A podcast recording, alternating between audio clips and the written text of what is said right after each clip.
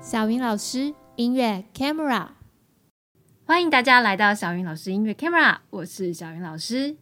今天的来宾是一位长笛大美女，所以等一下我拍照的时候一定要把美肌开到最大。 听说她最近出了一她的新的长笛教材，我今天一定要得到她的签名。呃，我们今天来介绍我们的长笛大美女蔡涵宇老师。 Hello，大家好，我是韩语老师。今天很开心能够受到小云老师的邀请来录她的 Podcast。其实啊，我是韩语老师的粉丝，因为我自己很喜欢研究很多出版教材，所以其实我那个时候有看到老师的教材上架，然后我就想说，诶，我一定要买来看，这么可爱，这到底是什么东西？然后呢，我买回来之后，我觉得诶，很好用诶，然后我给我学就推给我学生，然后我学生一个接一个都开始使用这一本教材。那我们就不卖关子，这本教材叫什么名字呢？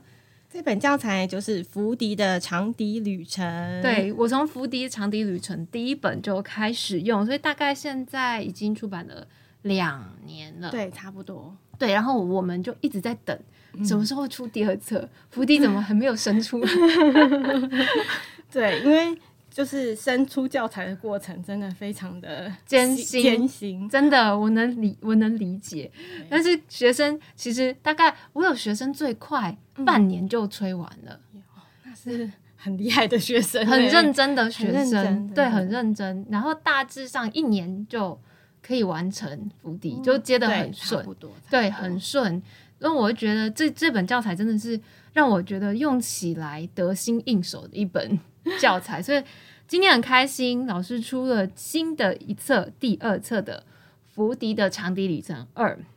那我也很想知道啊，《福迪的长笛旅程》是怎么诞生的？那它诞生的契机是什么呢？嗯，那我今天就先来跟大家就是聊一聊为什么它会出现。那首先呢，先介绍一下自己，就是我是主修长笛的、嗯这，样子，然后我的开学呃开始教学之路开始的非常的早，就是大一就开始大在外一真的面，很早哎、对嗯我是我是大三吧，我是硬着头皮，因为我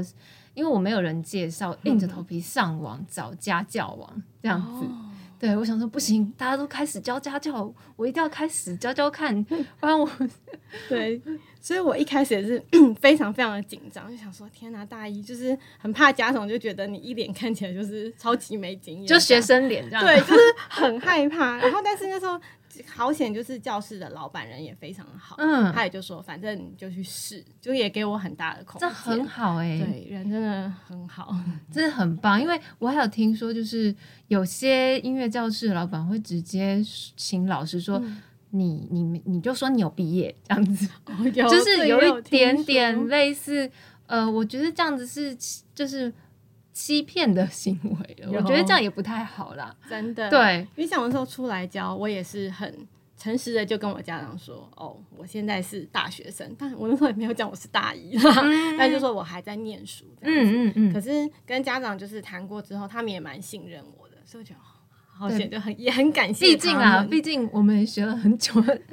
大概大概从四五岁，有时候可能就要开始学对音乐了，钢不是琴说这样对子对。所以其实走一路走来也也是十五经验年啊，丰富了嗯对，， 真的对对对，就是在专业上的确是已经有一定的基础了。嗯那怎么会想要自己做一本教材这样子呢？嗯。然后那时候开始刚教课的时候，那一样就是，呃，我就想要了解说市面上有哪些教材嗯可以使用，因为一一开始总不能说，哎、我就要自己做一套教材对，毫无经验是对没办法的。然后那时候就去到我们就最常去的就大陆书局，嗯因为那时候就对是学生也是学生去时大期陆都书在那局边，对，然后就蹲在那边，还记得长笛的柜子就就是矮对矮的，就蹲在没那，每次都觉得哦脚好酸，然后这边一直翻这样子，就看说嗯有哪些教材呢？后来就看到就是我们小时候都会学的那个第一本绿色长笛呃蓝绿色的蓝绿色长笛对初学教本，对，我想说哦好吧，那买回来我也对，就是虽然我我自己也有，就想说好啊，再买回来一本来看一看看一下，就是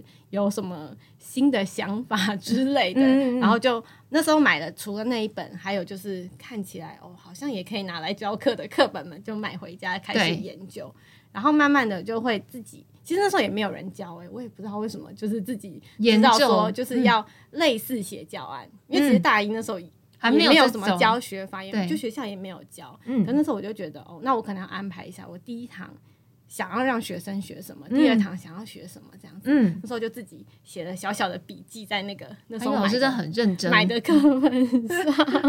那种可能我觉得那时候就有发现对自己对教学这很有件事情兴趣有兴趣，对，我就做这件事蛮开心的。嗯，然后就实际去开始上课之后呢，我就会回来调整说，哦，不行，今天这堂上太快了，没有东西上，啊或者哦，今天准备的好像学生会有点不太理解或者对太快，然后我也会稍微的调整一一下一下，对，然后慢慢的、慢慢的，就是除了课本以呃为主的话，我就开始想说，哎，那好像有一些东西可以给补他充们进去，对，然后慢慢的就开始有自己累积了一一套类似像是讲义的东西，哦，对。然后只是它没有变成册，对，它没有同整起来，所以这一次这样出版，就是把你的精华，把你所有的教案都写在里面的感觉，嗯，有一点是这样子，但是主要还是因为，因为一开始我接触的学生， 应该大家都是就是可能三四年级，或者对再小一点，最小也大概是一二年级对，就不会到非常的小，对，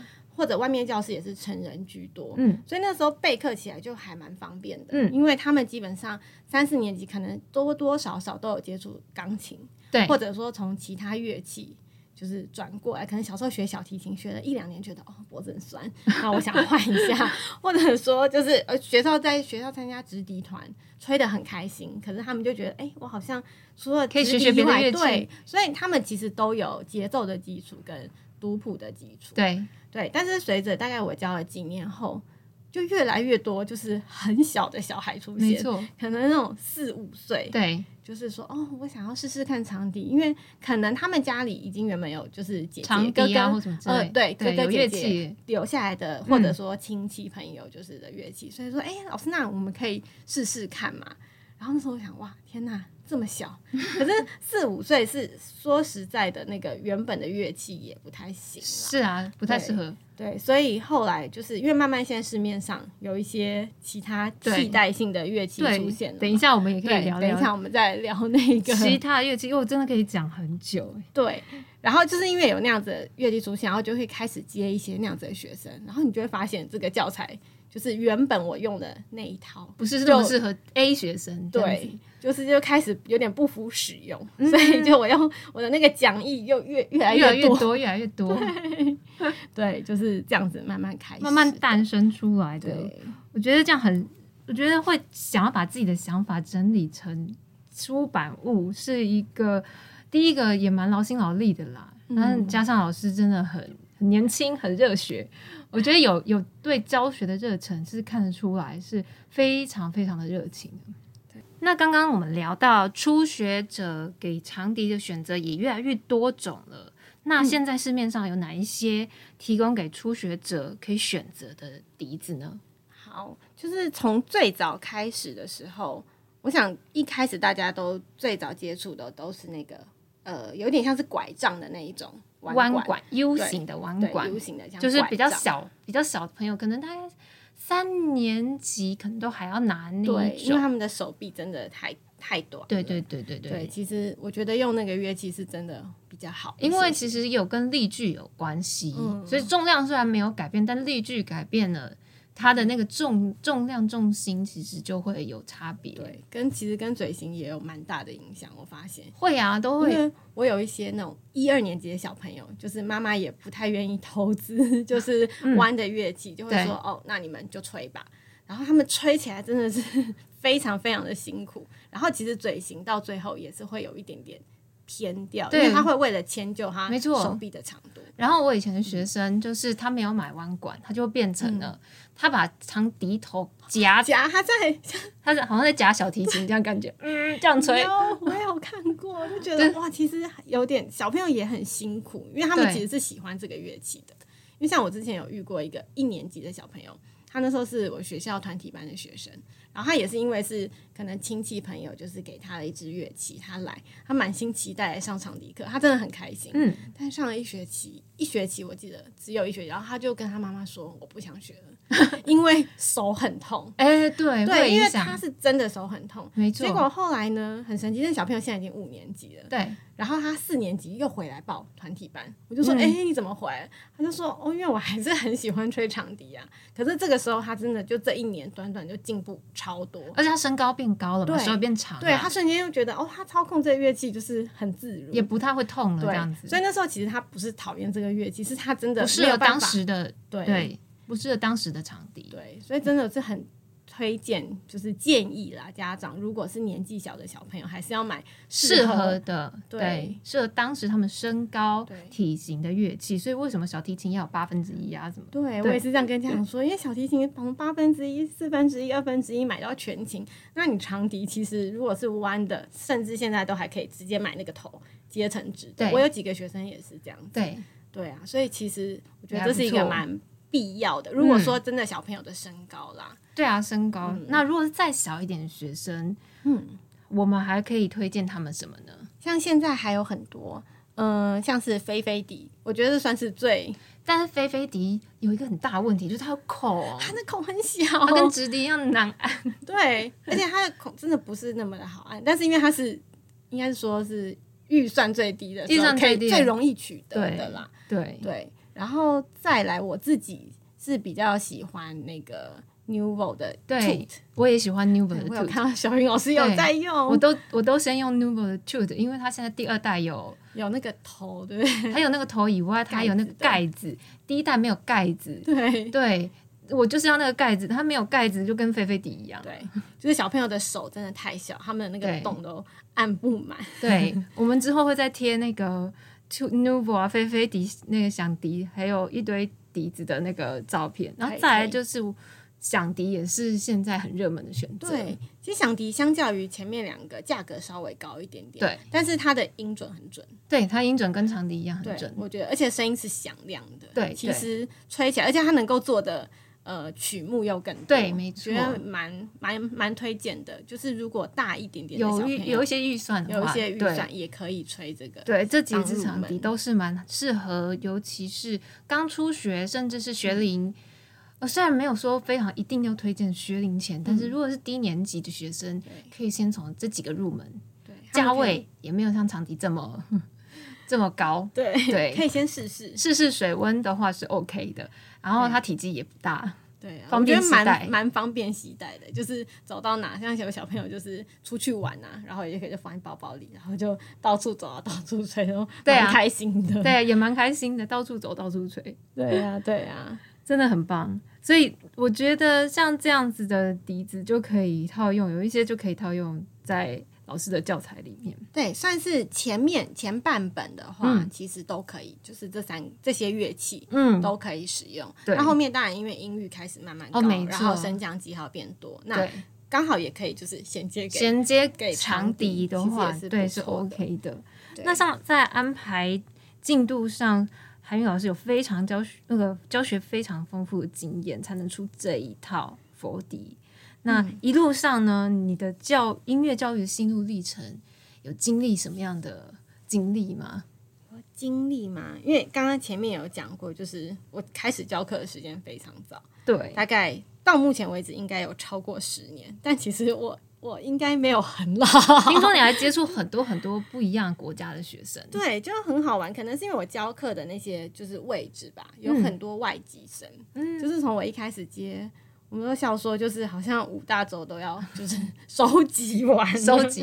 对啊，因为像我自己教过，就是美国的学生，，对，然后还有中南美洲的，就是什嗯，么特哎别是哥斯达黎加 还是斯洪达都黎拉加斯之类的，就他们第一才会就跟我介绍，哎，他们国家在哪里？哦，原来是那边。然后还有就是德国的小朋友，嗯瑞典，然后还有波兰，是真的外外国对人，他们就是纯外国人，纯外国人，对，有的有的是呃混血，哦，就是爸爸可能是欧洲人嗯这样子。嗯嗯嗯，嗯对，然后可是我刚刚前面讲的是，像中南美洲就是爸爸妈妈都是，然后他们是来台湾工作，哦，对，很好玩。然后还有韩国最多，我有一阵子就好像疯手狂上接到很对，因为可能他们也是会互相介绍， 可能就嗯、可能这个韩国家庭就觉得哦，这老师好像不错哦，然后他们后后这面都来英的文教学，，对对， 就是纯英文，然后到最后都觉得，哎、我是不是要去学韩文？ 因为就是因为他们有的小朋友年纪真的很小，所对以英文也不是那么的流畅，流畅，对，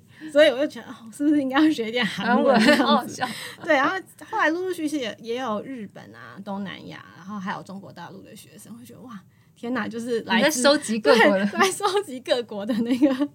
学生的感觉，真的耶，对，然后像很好玩是，呃，美国的学生有一个学生，他是呃，原本他们是在台湾，，嗯，呃，想说暑假回来先试试看，就是对长笛这乐器 O 不 OK？对然后 OK 的话，他们回去学呃美就国可以学校衔接想要衔接这样，所以他们启他启蒙就是在我这边上，对，然后那时候他其实就是开始用伏笛了，嗯，然后但那时候还没有出版，对他只是就是我那时候印给他这样子，对然后他就学学学学的还不错，然后回去之后，他美国的老师，其实他美国的老师是一个很资深的老师，对嗯大概好像五六十岁了那时候，然后他就说。哦很想要认 识我，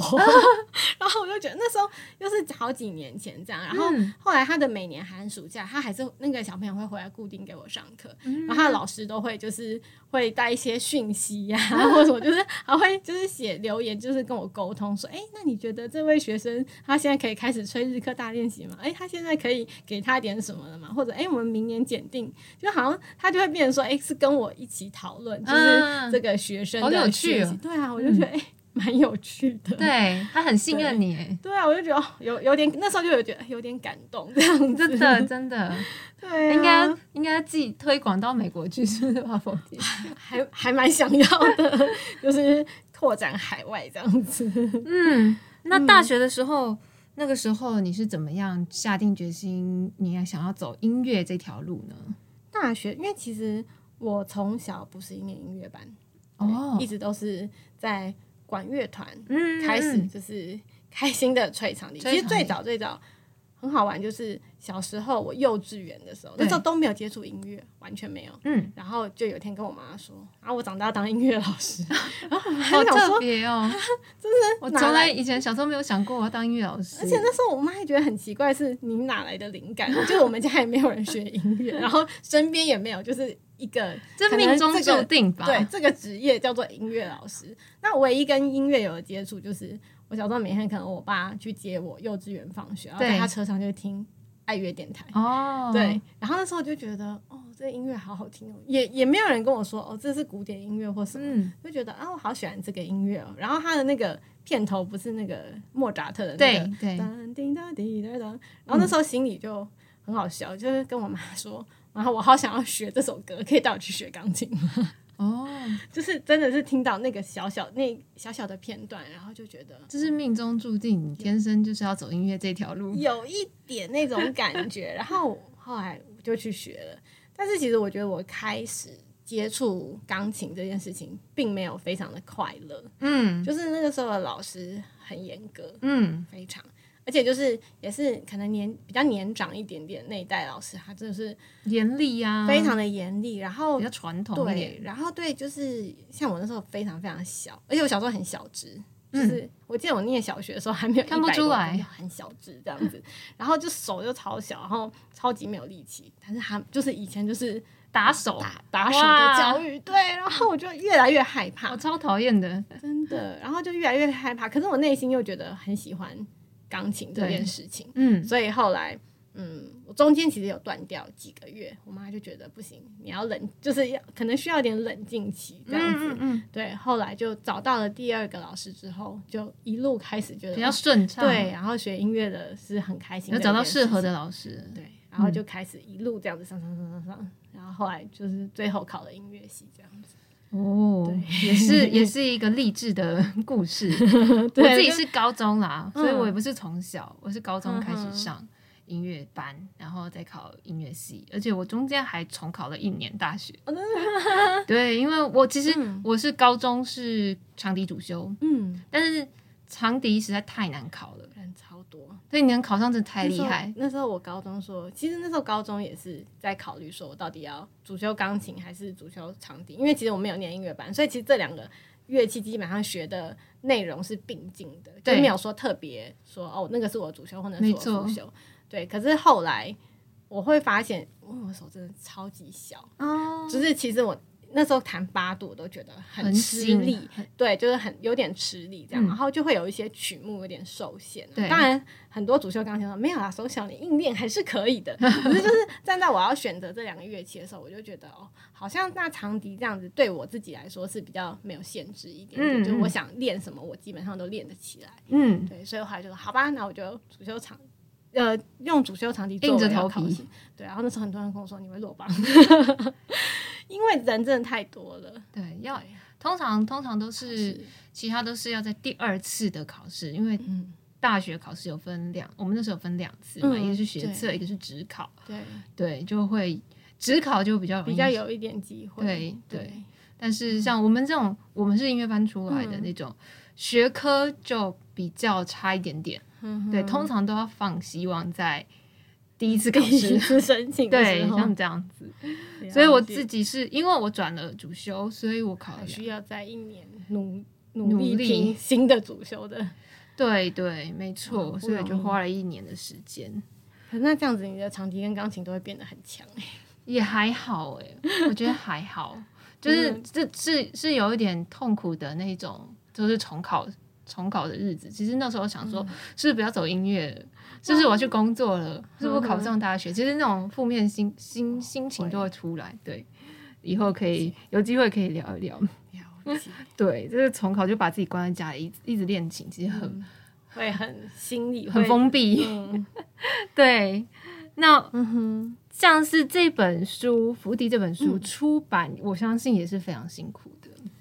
说到这个，对这个故事真的是，因为其实你看传统的谱面，就是一般的教材那个谱面的谱级小真的超级小，对而且学生就会这样打开来，哦，我就不看呃了，关起来，关键哦对好对，难就是哦像这样，或者哦没有图，哦关起来，对对这样子。然后所以我那时候在设计，因为原本也是我自己打谱，嗯然后也是没有任何的图案，这样子，就是谱。但是我那时候就觉得谱一定要打，对这个是重点，对，这是重所点。以我就尝试了就是各种的打谱软体。嗯，嗯对，，但是就是真的是从零开始，就是土法炼钢啊，然后摸索啊，觉得说，哎，怎么样才可以把那个谱面打到是我想要的大小？嗯，这样子。然后其实因为那一嗯第一册里面大概有四十四十首曲子左嗯右，四十、对。然后我大概每一首平均打都快要十几二十次，重新打，重新打，对。因为就是做出来发现哦，好像不是那边有一点点不是那么符合我，然后或者哦那边那个间距又有点不太一样，所以其实我觉得第一本以目前来说还是不是非常的完美，就是嗯还是可以有看出我来有看一第二点点本，对第二本的谱面就完全解决这个我问题。学生说哇，好漂亮，第二本怎么那么漂亮？这样子， 对，因为第一本其实还是有一点点，就是还在摸索的阶段，还不是这么的满意。可是到了第二本，真的就已经很清楚知道哦，狐狸要怎么样做可以很嗯，比较顺手，对速度也越来越很顺手快了。对。那除了普利之外，后来就开始慢慢的接触排版，嗯嗯嗯，对。然后，但排版其实也不是一个 非常真的，我们是 不学音乐，我们不对，我是们完全没有学过什么排版，哎那种排， 对。我就觉得超完全另外一个领域。超级困难，对，对，然后也是这样一边摸索，然后用也是那种超级土法炼钢，就因为我身边有学设计的，都觉得天哪，你这是什么土法炼钢的方式这样子？但是我还是把它做出来，想办法硬着头皮做出来。 对，一人当就是一人当所有的兼职，就是对你要负责排版，你要负责打谱，对。作者要负责这么多对事情。后来就觉得哦，不行，插画这件事情我真的无法了，因为我真的完全不是那么会画画画的画人。画，对，后来就是拜托了，就是插画家。那我觉嗯得插画家也非常的、非对，常福迪好可爱、哦。，对，就是我其实这个图是他想出来的，嗯因为我只有跟他讲说、哦、我大概想要的理念，嗯，然后他就帮我把这个就是角色创作生出出来这样。样子，对，就是这样慢慢的。你们这样嗯第一册的话，你花了多久的时间把它诞生的呢？就是从开始确定想要出版这件事情到真的出版的那一天，花了两年。两年差不多，对，所以每一次都要等待两年，所以要耐心等下一待本应该我努力应该不用到两年，一年。慢慢的，对，慢慢的有越来越上手，就知道说这个过程要怎么样才可以更快。哦对，越来越得心应手，以后就十本了，这样子希望希望 就越出越多，这越样出越多，越出越多，这样很好哎、那我们今天先聊到这里，谢谢韩语老师来我们的小云老师音乐 Camera，我们等一下还会再聊一集哦。对，另外别忘了去乐谱店赶快买一本福迪的《长笛旅程》。谢谢你收听小云老师音乐 Camera，我们下一次在空中相会，记得要订阅我的 Podcast 哦，拜拜。拜。